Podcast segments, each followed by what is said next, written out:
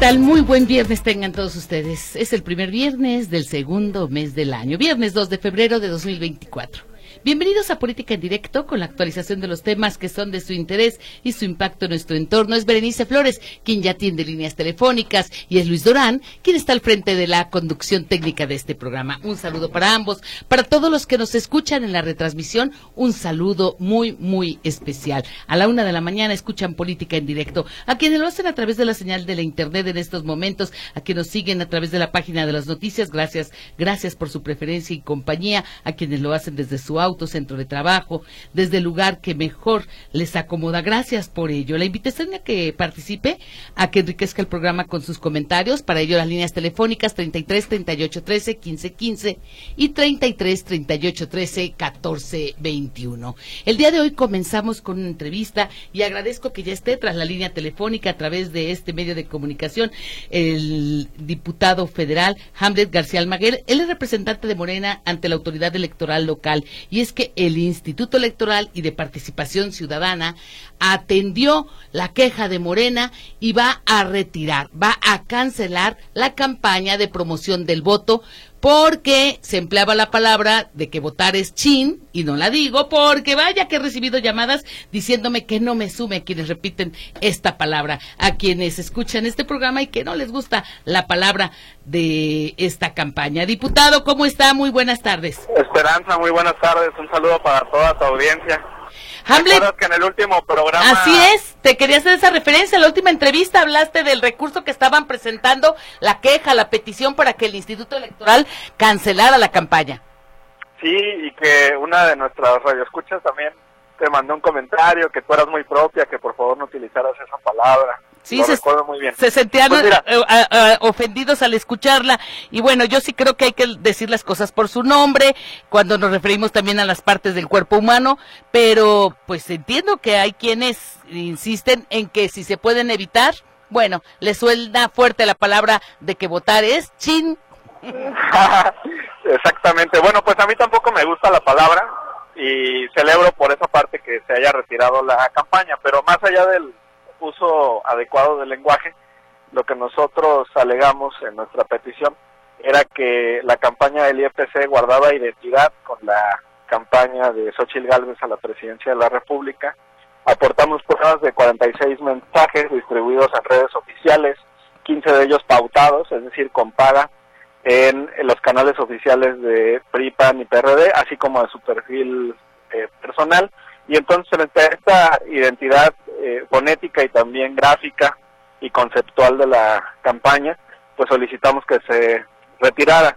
Eh, yo celebro que el instituto haya determinado retirar la, la campaña eh, porque se ahorraron una vergüenza nacional, Esperanza. Este asunto iba a llegar directo a la sala superior por estar vinculado con la elección presidencial y claramente pues nos iban a dar la razón. Es más que evidente que existe esta identidad entre ambas campañas y pues sería muy vergonzoso que desde la más alta autoridad en la materia se determinara que el árbitro de Jalisco está haciendo campaña para una de los precandidatos a la presidencia de la República. Así tampoco permitiríamos que la campaña se llamara votar es transformador o votar es bienestar, que son palabras utilizadas usualmente por la cuarta transformación. Y es que aquí desde el primer momento en que escuchamos sobre la campaña, lo dijimos, de sentido común. Incluso uh, José Luis Jiménez Castro fue compañero de Metrópolis de los primeros que platicó con la presidenta del instituto sobre el tema y desde el primer momento en el instituto defendiendo la campaña, cuando yo insisto, una coincidencia pues desafortunada. En el mejor de los casos, en el mejor de los casos, perdón, diputado. Pero Hamlet, ustedes en la política no son muy confiados. Es decir, eh, la experiencia les hace ser mejor tomar distancia o mal pensados. Y eh, aquí preguntaría, empiezo por el final, ¿no queda resquebrajada la confianza ante el árbitro local? Pues yo te diría, piensa mal y acertarás. Y en este caso, Esperanza, eh, la verdad escuché mesas en tu espacio, escuché también comentarios en otras cadenas radiofónicas de televisión, en columnas, y todo el mundo lamentaba la identidad de las, de las campañas. Tú lo acabas de resumir muy bien, era un asunto de sentido común. Y qué bueno que ya recapacita el árbitro electoral, pero esto nos muestra el tipo de actitudes que se pueden tomar desde el instituto nosotros seguimos con otros temas que plantearemos. El siguiente es sobre la seguridad en las bodegas. Hemos hecho un recorrido a través de nuestros representantes distritales y queremos que estén blindadas para cuando se trasladen los paquetes electorales. Hemos hecho también el planteamiento sobre los debates regionales porque nos quejamos del centralismo, pero tomamos las mismas actitudes hacia las regiones de nuestra entidad, de nuestro estado. Entonces, bueno, son algunos de los aspectos que estamos tocando con el instituto. Qué bueno que en este caso recapacitaron, se ahorraron esta vergüenza nacional, pero vamos a estar muy vigilantes, no les vamos a dejar pasar una sola estrecha. Eh, recapacitan, pero sin un mea culpa. Es decir, no hay ni un reconocer el error. Bueno, pues el texto es muy largo y ponen gráficas y argumentan que es una campaña que data de finales del 2023. En nuestro escrito nosotros demostramos que Xochitl Gálvez la usa desde marzo del 2023. Entonces, eh, la respuesta del IEPC nos confirma que ellos eh, proponen esta campaña, la utilizan prácticamente siete meses después de que la comienza a utilizar de manera sistemática la precandidata a la presidencia de la República por el PRIAN. Es que es eh, como si dijéramos, si vas a votar, influye para que lleguen gobernantes que estén bien y de buenas o hazlo con ánimo. Por ejemplo, aquí haciendo alusión a eslogans que emplea el precandidato a la gubernatura por MC, por dar un ejemplo, dado que MC gobierna en Jalisco. Así de grave es esta situación, pero además que se realice desde un árbitro electoral es lo, lo alarmante, pero estos focos amarillos que se prendieron con esta eh, campaña institucional, que por supuesto costó muchos recursos al, al erario del Estado, pues ahora también nos permite estar muy pendientes de los siguientes pasos que dé el, el, instituto. Cada acuerdo, cada determinación que tomen, la vamos a revisar con, con lupa, porque tenemos pues ya este lamentable precedente, Esperanza. Y bueno, también como representante que es diputado Hamlet García Almaguer de Morena ante el IEPC, el día de hoy le dirigen información acerca de las fechas y de las actividades de certificación del inicio del periodo de recepción de solicitudes para el registro de candidaturas. Eh, ¿Qué nos puede informar al respecto? La importancia que tiene toda la, la calendarización, porque es tanto a la gubernatura como solicitudes de registro de candidaturas a, a, diputados por ambos principios, lo mismo que a municipios. Sí, explicarle a nuestra audiencia el registro de las candidaturas a la gobernatura del Estado es del 5 al 11 de febrero. Adelantarte que en el caso de nuestra virtual candidata a la gobernatura, Claudia Delgadillo, vamos a tener eh, eventos en los que el órgano estatutario de los partidos, de los cinco partidos que conforman la mega alianza, van a tomar la decisión de postularla, van a ratificar esta determinación y una vez eh, concluido ese recorrido, pues se va a hacer la inscripción oficial ante el IEPC desde el 5 al 11 de febrero el plazo. Luego para las diputaciones locales corre del 12 al 22 de febrero y para el caso de los municipios, alcaldes y las planillas, síndicos y regidores, eh, transcurre hasta el 3 de marzo el plazo. Entonces será lo que resta del mes de febrero es una etapa de registros que en este caso se realizan de manera eh, virtual. Eh, como saben, nosotros solicitamos que en 29 municipios se permitiera el registro en documento físico impreso por las condiciones también socioeconómicas y de penetración de Internet en algunos municipios. En ese caso nos negaron la petición y ya está en trámite también en tribunales, ya, ya se impugnó esa determinación, entonces estamos a la espera del, del resultado. No son medidas extraordinarias, son medidas que a nivel nacional aplica el INE y no tienen ningún problema con, con ello, al contrario, es una consideración de la realidad social. Y si hoy nos llegó un oficio para las certificaciones, eh, ya se ha tenido algunas pruebas del sistema de registro de, de planillas y estamos muy pendientes de este proceso, Esperanza. En tema que tiene que ver con el proceso electoral en curso y con el mapa criminal en el país, me quiero referir a las decisiones que se toman después del encuentro al que se convocó desde el INE por parte de su presidenta el día de hoy, Guadalupe Tadei, que se da a conocer medidas de protección para candidatos. Incluso se habló de la necesidad de contar con un mapa de riesgo. ¿Desde Morena tienen identificado los puntos de riesgo en Jalisco? Sí, en la mesa de seguridad que pues, solamente ha sesionado una ocasión con el secretario de gobierno Enrique Ibarra, eh, los partidos políticos de manera verbal expresaron sus inquietudes en torno a diversos municipios. Eh, nosotros tenemos considerado presentar en la próxima mesa de seguridad un documento, un listado de municipios que consideramos que tienen un, riesgo. Esto va enlazado con eh, las cabeceras distritales también y lo que te comentaba hace unos minutos sobre las irregularidades en 18 de las 20 bodegas donde creemos que se pueden reforzar las medidas de seguridad y en algunos distritos incluso cambiar la ubicación de las bodegas distritales para resguardarlas mejor. Yo te diría que hay tres momentos críticos para la seguridad de los procesos. Una es, eh, por supuesto, respecto de los candidatos, ¿no? Durante el proceso de campañas e incluso en estos momentos de intercampañas. El segundo tiene que ver con la seguridad, la garantía de acceso a los ciudadanos para que libre y pacíficamente puedan acudir a las urnas el día de la jornada electoral. Y el tercero tiene que ver con la cadena de custodia de los paquetes, desde que las boletas llegan, se entregan a los presidentes de las mesas directivas de casilla, se recogen los paquetes, se entregan en los consejos distritales y después su resguardo en las bodegas.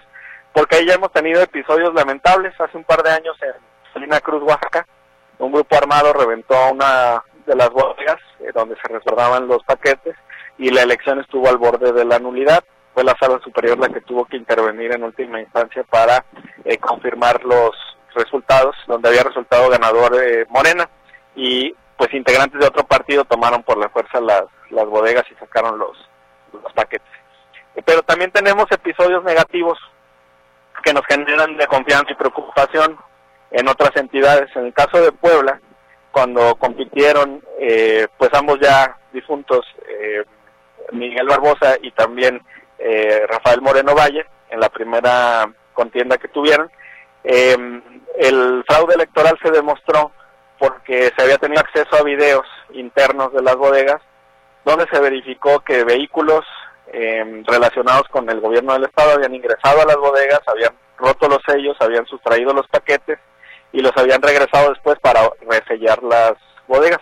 Por esa razón nosotros vamos a pedir también vigilancia 24/7 externa e interna videograbación en las 20 bodegas distritales Esperanza.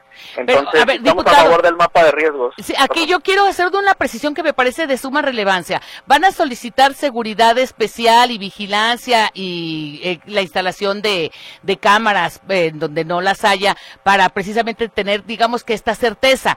Eh, esa me parece una medida adecuada. Sin embargo, cuando le pregunto del mapa de riesgo que me agrega que están a favor y me señala que en 18 de los 20 distritos estaríamos hablando que la mayoría del territorio estatal hay focos rojos? Perdón, esto de los 18 de 20 distritos era en relación con las bodegas, con la ah. necesidad de reforzar las medidas de seguridad. Qué bueno que hace la aclaración. Pero yo me refiero al mapa de riesgo de lo que ustedes están detectando y que estarían aportando a la petición de quienes participaron en la reunión de ayer de que sería conveniente. Sí, correcto. Nosotros queremos entregar en la próxima mesa de seguridad un listado de municipios que nos generan preocupación en torno a estos tres aspectos de la seguridad que te he comentado. Seguridad para los candidatos, seguridad para los ciudadanos el día de la jornada para que acudan libre y pacíficamente y seguridad de las bodegas donde se resguardan los paquetes electorales. Esas son las tres líneas de seguridad que requerimos para una jornada pacífica, para cómputos adecuados y para que se den los resultados confiables en las elecciones. Y esperamos la convocatoria a la siguiente mesa de seguridad para hacer la, la entrega de esta información y también le estamos solicitando a nuestros partidos aliados que preparen la propia, ya que pues hay municipios que son gobernados por ellos y conocen mejor que nadie la situación de, seguridad a través de sus alcaldes y legisladores de las diferentes regiones del, del Estado Esperanza. Habría que ser muy claros en que no es lo mismo la seguridad desde el punto de vista del trabajo para los candidatos, de la protección a la población o en el tema de las bodegas. Son tres aspectos muy diferentes. Pero si lo ponemos como un asunto general o que aparezca en alguno de los tres rubros, un municipio de los 125 que hay en el estado, ¿de qué número estaríamos hablando donde se requiera un trabajo especial? Bueno, nosotros en Morena, en reuniones internas eh, informales, hemos rebotado cerca de 10 nombres de municipios por el lado de Morena. Habría que sumar los que tenga considerados el PT, el Partido Verde, Hagamos, Futuro, por supuesto. De, parte de nuestra coalición. De inmediato. perdón. adelante. Sí, discúlpame. El PRD en la mesa mencionó un par de municipios en la, en la instalación y el PRI también hizo lo propio. Entonces yo supongo que cada partido estará en condiciones de, presentar sus inquietudes en la próxima. Nosotros esperamos hacerlo por escrito, ya, ya se hizo de cierta manera, de manera verbal en, en la instalación. Podrían ser 14, 12 o 10, dependiendo de los nombres de los municipios que aporten los perredistas y los priistas.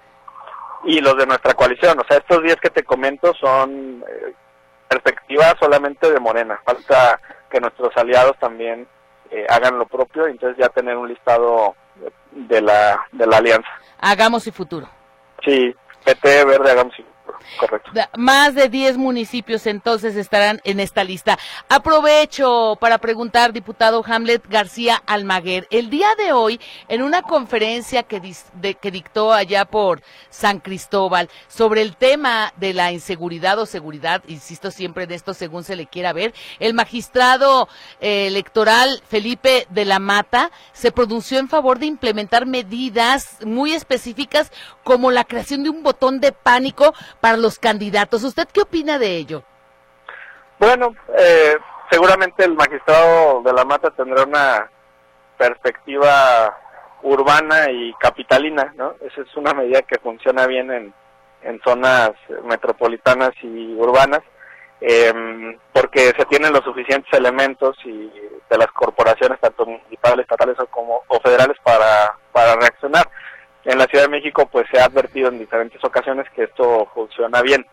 Eh, ¿Podría implementarse en Guadalajara, en la zona metropolitana? Sí, creo que sería mucho más difícil en las distintas regiones del estado, en los distritos que están fuera del área metropolitana. Se tendría que pensar en un acompañamiento más permanente, no tanto reactivo, sino preventivo, porque el botón pues es, es, reactivo.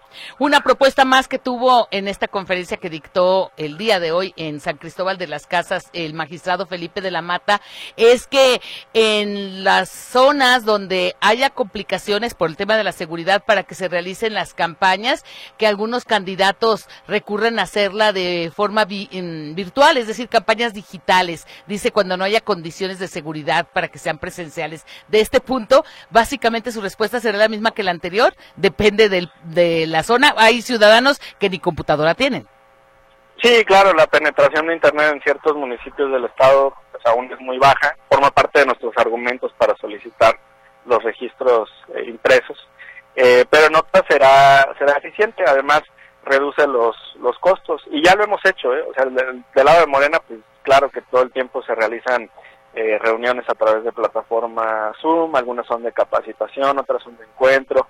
Me acuerdo mucho en la campaña de la maestra eh, Delfina, eh, se tuvieron Zooms con mexicanos que residen en el exterior para escuchar sus inquietudes y necesidades, entonces no, no descartamos el uso de, tecnologías. Morena en algunos municipios del país ha levantado encuestas de manera virtual también, no, no presencial, entonces eh, puede ser una herramienta útil, pero no generalizada.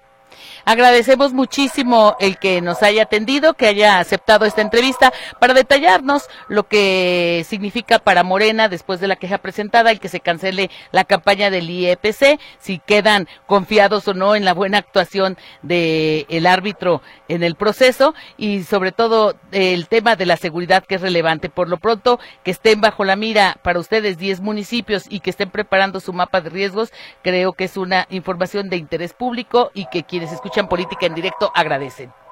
Muchas gracias, Esperanza, por darle seguimiento también a este proceso sobre la campaña del IEPC que afortunadamente ya se retira. Que tengan buena tarde. Muchas gracias de nuevo. Él es Hamlet García Almaguer, representante de Morena ante el Instituto Electoral y de Participación Ciudadana, diputado federal por este partido político. Vamos al corte, no le cambie. Estamos en Política en Directo.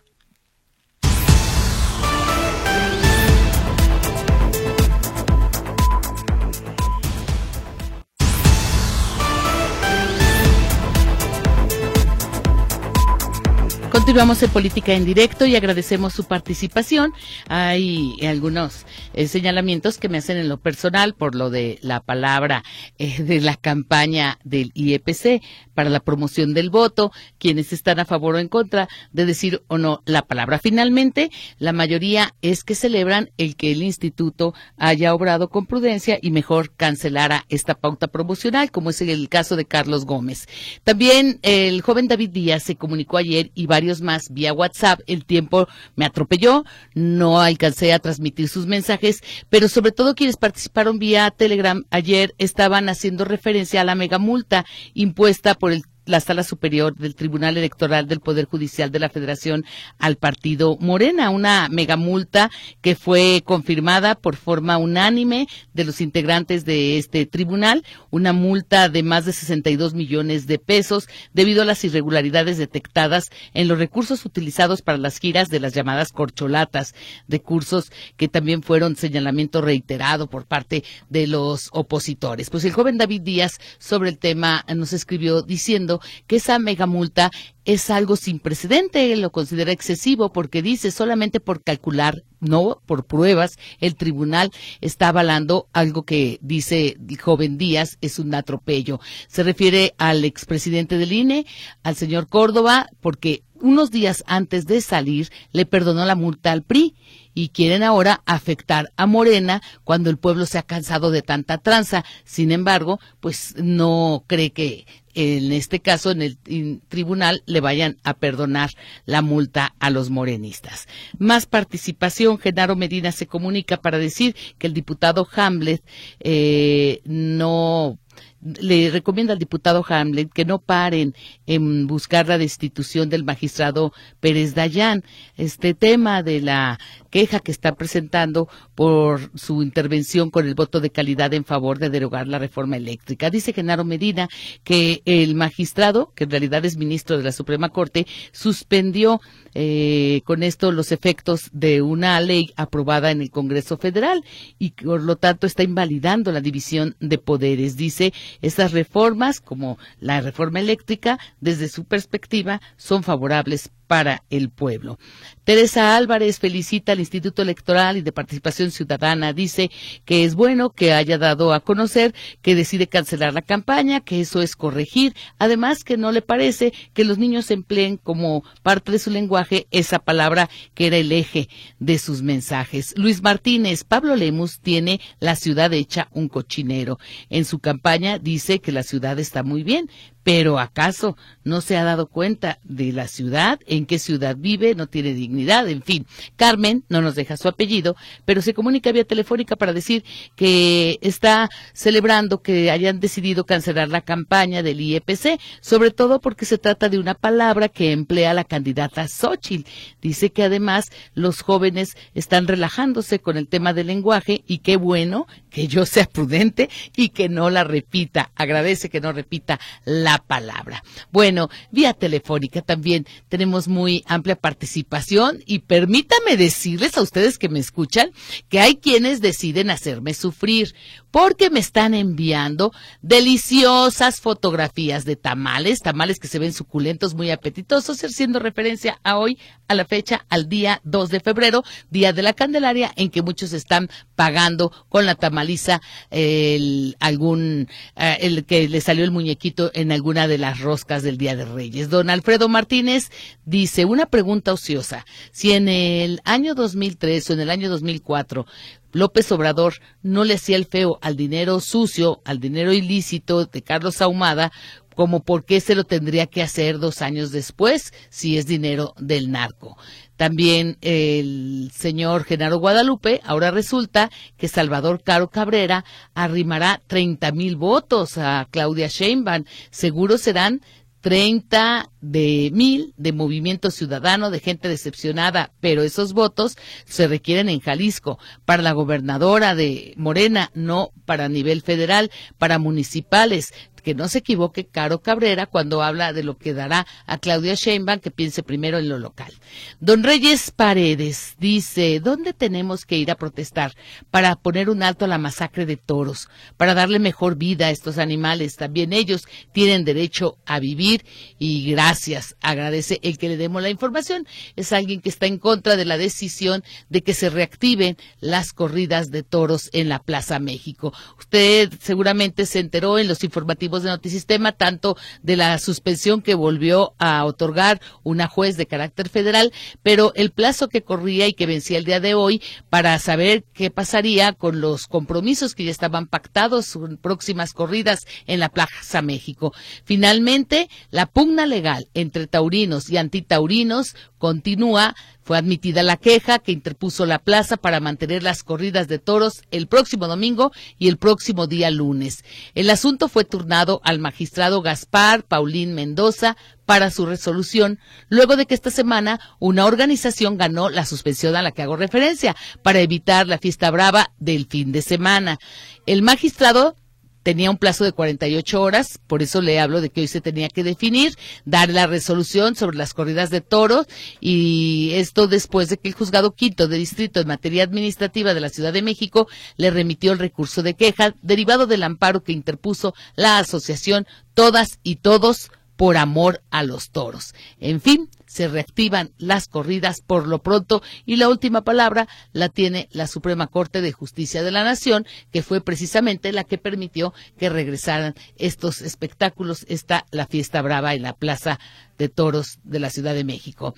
Vía Telegram. Y para quienes me escuchan en este momento, le repito, el número es el mismo de la línea de WhatsApp, solamente usted elige cuál plataforma prefiere, es el 3322 23 27 38 y Lucio Becerra se hace presente, él dice, cuando un político tenga el cargo que tenga, se para en San Cristóbal de las Casas o en cualquier municipio alejado o un rural y dice que se deben de colocar botones de pánico o que se deberían de hacer campañas vía Zoom, se nota que está totalmente perdido fuera de la realidad, que vive en una burbuja, como la burbuja en la que viven los emesistas en Jalisco. Es la opinión de don Lucio Becerra a propósito de la propuesta que planteó en una conferencia en el marco de la misma en San Cristóbal de las Casas el magistrado Felipe de la Mata. Él plantea instalar botones de pánico. El magistrado del Tribunal Electoral del Poder Judicial de la Federación, Felipe de la Mata Pizaña, se pronuncia a favor de implementar medidas adicionales como esta la posibilidad de que cuando haya problemas para hacer campaña en forma presencial, que se haga de manera virtual. Vamos a un corte, no le cambie, estamos en política en directo. Participe.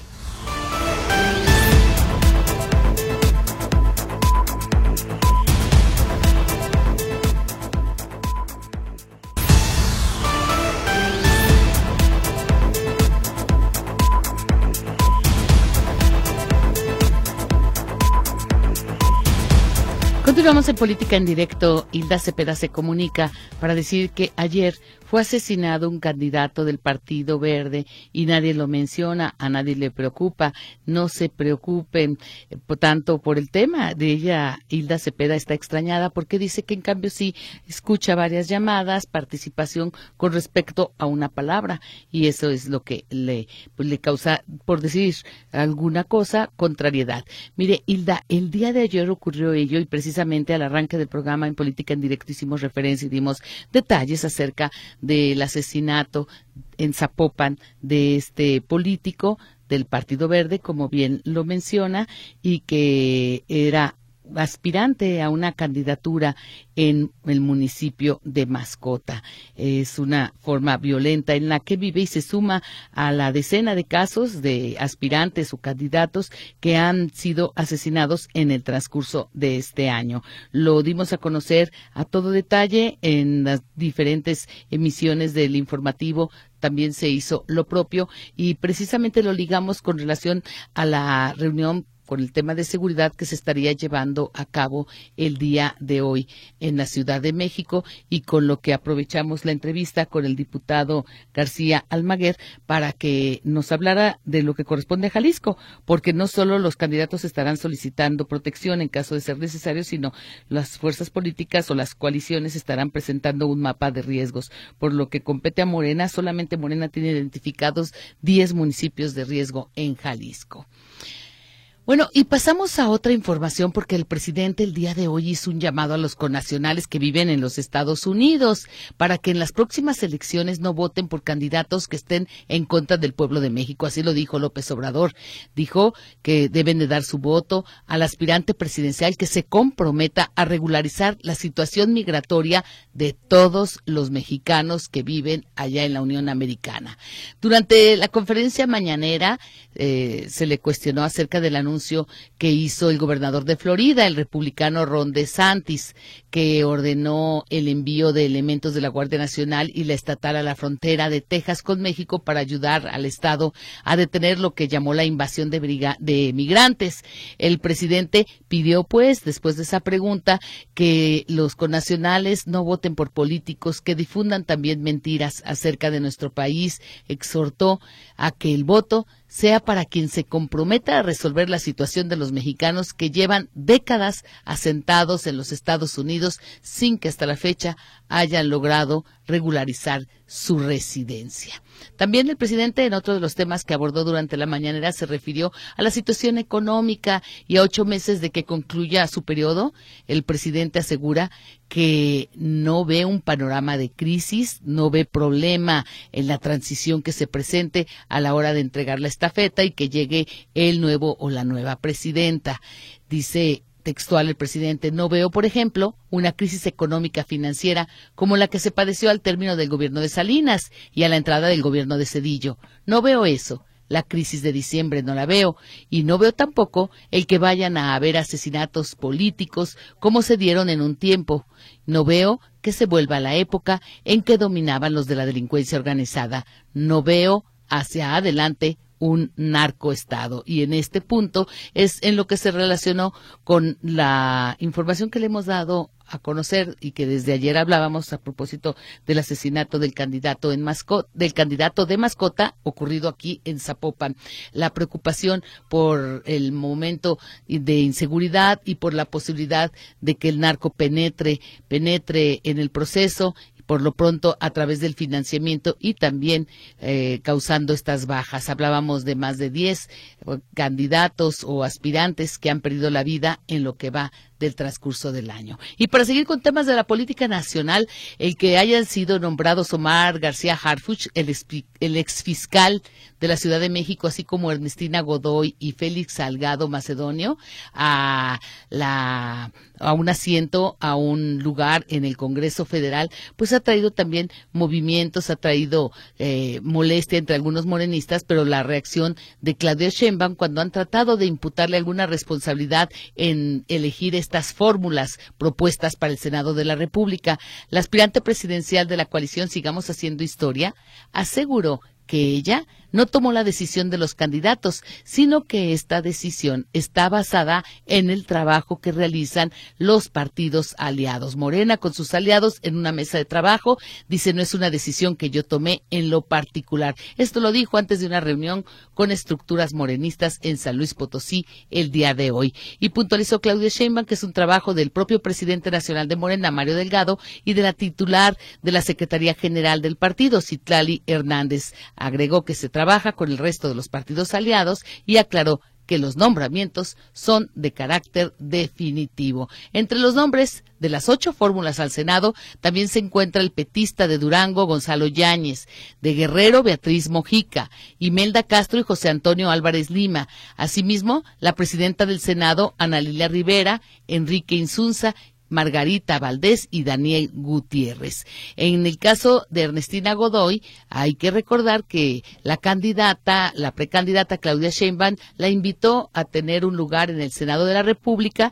después de que no fue ratificada como fiscal general en la Ciudad de México. Vamos a la última pausa, regresamos de inmediato, no le cambie, estamos en política en directo.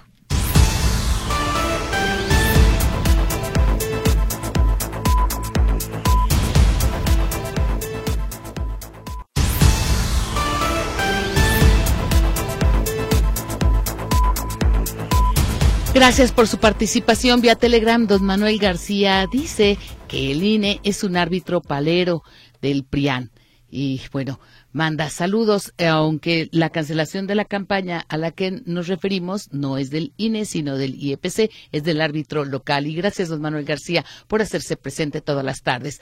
Ana María Alvarado escribe, todas las mentiras que dijeron los presidentes se cayeron al menos en 24 horas. Las mentiras que dijeron del presidente, porque son unos farsantes. Ahora hasta los gringos quieren meter su cuchara en México. Armando Martínez, por su parte, dice, los enemigos del presidente son la Suprema Corte, el PRIAN, los periodistas y los gringos. Así no puede el presidente con todo y que es el mejor del mundo, asegura. Y mire, acerca de los periodistas, creo que vale la pena comentar información que se difunde desde la tarde-noche de ayer relacionada con el hackeo a la base de datos de los periodistas que asisten a las conferencias matutinas. La Secretaría de Gobernación anunció que está brindando apoyo a 50 comunicadores, de los cuales 23 han solicitado la ayuda para iniciar acciones legales. Recientemente, eh, cuando se dio a conocer el hackeo, eh, la lista total está integrada por 263 periodistas. Y después de que se reveló este hackeo a los 263 es que se está revisando eh, el origen de la información, se encuentra desde España a través de la cuenta de un ex empleado de donde se da esta filtración. Y según la titular de la Secretaría de Gobernación, Luisa María Alcalde, los 50 periodistas que están recibiendo apoyo es porque expresaron su preocupación sobre su seguridad, ya que estos sus datos personales pues están difundidos en manos de sabe quién. Alma Ruiz dice, el presidente es un dictador, eso está comprobado. Mientras más poder tiene, más poder quiere, hasta manipula a los mexicanos y en Estados Unidos están prometiendo algo que simplemente no van a cumplir. Don Felipe Lomelí, qué bueno que el IEPC escuchó, tomó cartas en el asunto por la queja de Morena. Ojalá que López y Morena hagan lo mismo cuando el INE les pide que ya no estén haciendo lo propio y que no estén cometiendo violaciones flagrantes a la ley electoral, lo que hacen todos los días en la mañanera y en sus campañas. Ojalá que se despojen de hipocresía. José Laguna quiere felicitar al diputado Hamlet García Almaguer y quiere preguntar cuándo darán a conocer los resultados de las encuestas de los municipios. Estamos ya muy cerca de que se sepa cómo queda finalmente todo el mapa de candidatos a la señorita Marcela Jauregui se hace presente diciendo que ojalá Morena también se hubiese opuesto a que el presidente endeudara al país, como lo hacen con el tema de la consecución. Son unos incongruentes, son corruptos, agréguenle el show que hacen, por favor. Es una el tema de la reforma energética, qué mentalidad. Su reforma está en contra de la ley de la oferta y la demanda, en contra del sector privado. Y agrega que hay mentiras que el presidente dice todas las mañanas, que se den cuenta de eso, eso sí daña al pueblo. Ignacio Hernández, si el presidente fuera un corrupto, el dinero que regala a los pobres se lo robaría como lo hacían otros gobiernos, en cambio lo reparte. Jaime Grover. Con respecto a la campaña del IEPC en Jalisco, era de esperarse algo tan chafa, ya que viene de una institución que vale y pone la palabra de la campaña que no puedo repetir, candidatos que se votan tal cual. Y bueno, se despide. Gracias por su participación, Champion Alcalá. Nuestro gobernador no sé por qué no ha hecho ese ejercicio para que se le dé entrada aquí en Jalisco al IMSS Bienestar, ya que ayudaría mucho a las personas que no están afiliados al IMSS. Dice que felicita al diputado Hamlet también y quiere saber si está por que Jalisco haga un cambio y se adhiera a este esquema, el del llamado IMSS Bienestar, un programa que Jalisco y otras entidades del país no acogerse al mismo. Ana María Zúñiga dice, queda claro que el IEPC es un organismo que está de más. Sus funciones las puede realizar sin ningún problema el Instituto Nacional Electoral, que es un organismo profesional con la suficiente experiencia para llevar a cabo las elecciones de los tres niveles y dejar de pagar y gastar en un, en un IEPC como órgano espejo que es innecesario, que incurre en la duplicidad de funciones. No hayan cómo justificar su existencia. Lulu felicita por las entrevistas, dice ya no se mencionó la altisonante palabra, dice que que me lo agradece. Le parece que es más profesional no decir la palabra que decirla como lo hice en varias ocasiones. Y bueno, dice que celebra que finalmente atendí la petición de todos que como ella dicen que no se debe de transmitir ese tipo de palabras en la radio. De por sí confiamos en los políticos ni por los partidos que sean más creativos en el Instituto Electoral, es lo que dice quien firma con el celular 21 y le insisto, por favor, póngame su nombre, como lo hace José Aguilar, que dice, oigan, ¿por qué tanta obra que están haciendo en el gobierno, en los municipales y en el estatal? Calles, tapan baches, ofrecen ayuda médica en las zonas más vulnerables, hasta mototaxis. ¿Será acaso algo que no se hacía hace unos años, será porque es tiempo electoral, piensa mal y acertarás y luego se ríe, dice don Rogelio C. De poca memoria son algunos parroquianos que pertenecen al club de la falta de ácido fólico, según ellos hablan de prianistas de forma despectiva y no se han dado cuenta que su Mesías eh, escobijó y apapacha a Morena. El señor que firma como Peter dice que se supone que como funcionario público el fiscal no debe de negarse a decir la cantidad que están siendo defraudada y por qué lo niegan. No se debe incurrir en esto porque hay tantas cortinas de humo y no sé a qué fiscal, no sé a qué caso se esté refiriendo, sin, es al caso de Jokes y a la inversión que hizo el secretario de Seguridad en Jalisco, el coordinador de esta área de seguridad, el señor Ricardo Sánchez Berumen. María González dice, esperemos que no se haga costumbre expresarnos de manera vulgar y corriente, como la campaña del IEPC y como lo hace la candidata del PRI, PAR y PRD. Marilu, ¿alguien sabe dónde se refleja la abundancia y el crecimiento económico por los miles de millones de dólares de las reservas? ¿Dónde están? ¿Quién los recibe? El presidente habla de que se reciben miles de millones. ¿Dónde están? Sí, la cantidad es impresionante, más de 62 mil.